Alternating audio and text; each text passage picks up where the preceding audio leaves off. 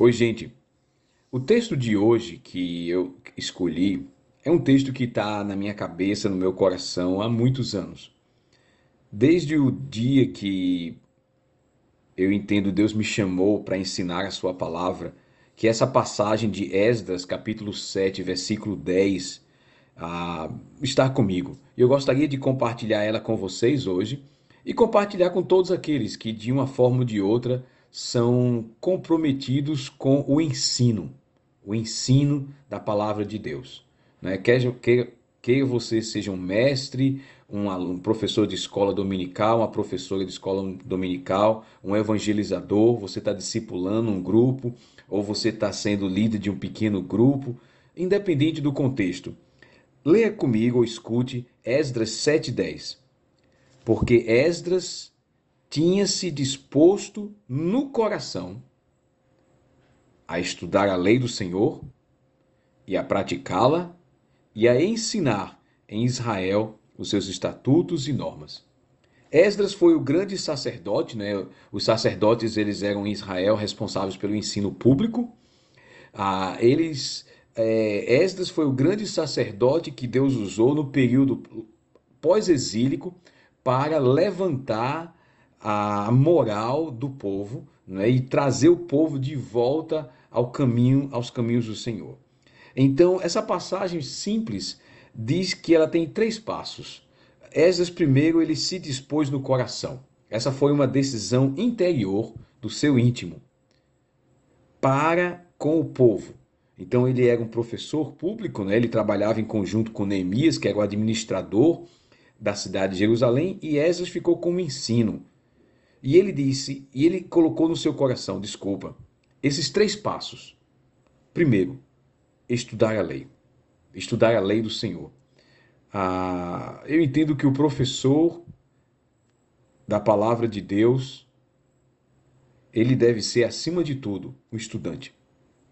Ele deve ter o hábito simples de todos os dias ler a sua Bíblia. Ler a Bíblia antes de ler a teologia. A palavra estudar no hebraico é a palavra buscar. Né? É algo, e estudar, eu acho que representa muito bem, traduz muito bem, é a ideia de um esforço.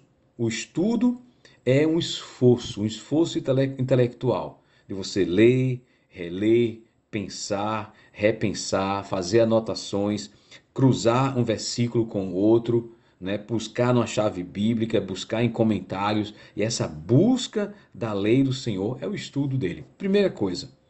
Então, começa com o estudo. É a obrigação do professor da Bíblia conhecer a sua ferramenta, que é a própria palavra de Deus, não é? Segunda coisa, praticá-la. Não adianta você ser um grande conhecedor se a sua ética, a sua moral, melhor, ela é falha, as pessoas não vão dar respaldo ao que você diz, porque você não faz aquilo que diz. Então, o compromisso que Esdras tomou no seu coração foi, além de estudar, viver aquilo que ele ensina. Não é? Viver aquilo que ele ensina, que ele estuda, desculpa. E o terceiro passo é ensinar. Então, se você está ensinando, você tem a obrigação de viver aquilo que ensina. E aquilo que estuda, você primeiro coloca em prática na sua própria vida. Ah, não é à toa que este homem que incorporou esses três passos, estudar, praticar e então ensinar, ele conseguiu ah, formar né, a grande escola de, de, de, de sacerdotes né, da época de Esdras, né, o que ele chama do período do segundo templo, Esdras foi o homem que encabeçou isso, mas ele conseguiu levantar o povo e trazer o povo de volta para a lei do Senhor, porque ele tomou essa decisão no coração. Eu vou buscar essa lei, vou conhecê-la de cabo a rabo, do começo ao fim. Eu vou vivê-la e aí eu vou ensiná-la. Então, quando a nossa nosso ensino é acompanhado pela nossa moral, pela nossa prática, ele ganha respaldo. Não basta ser apenas um mestre da palavra de Deus, ter muito conhecimento, se esse ponto central da prática não estiver presente. Você pode falar muito, falar até corretamente, mas as pessoas que conhecem a sua vida não vão dar crédito ao que você ouve, se é que vão querer ouvir o que você está dizendo.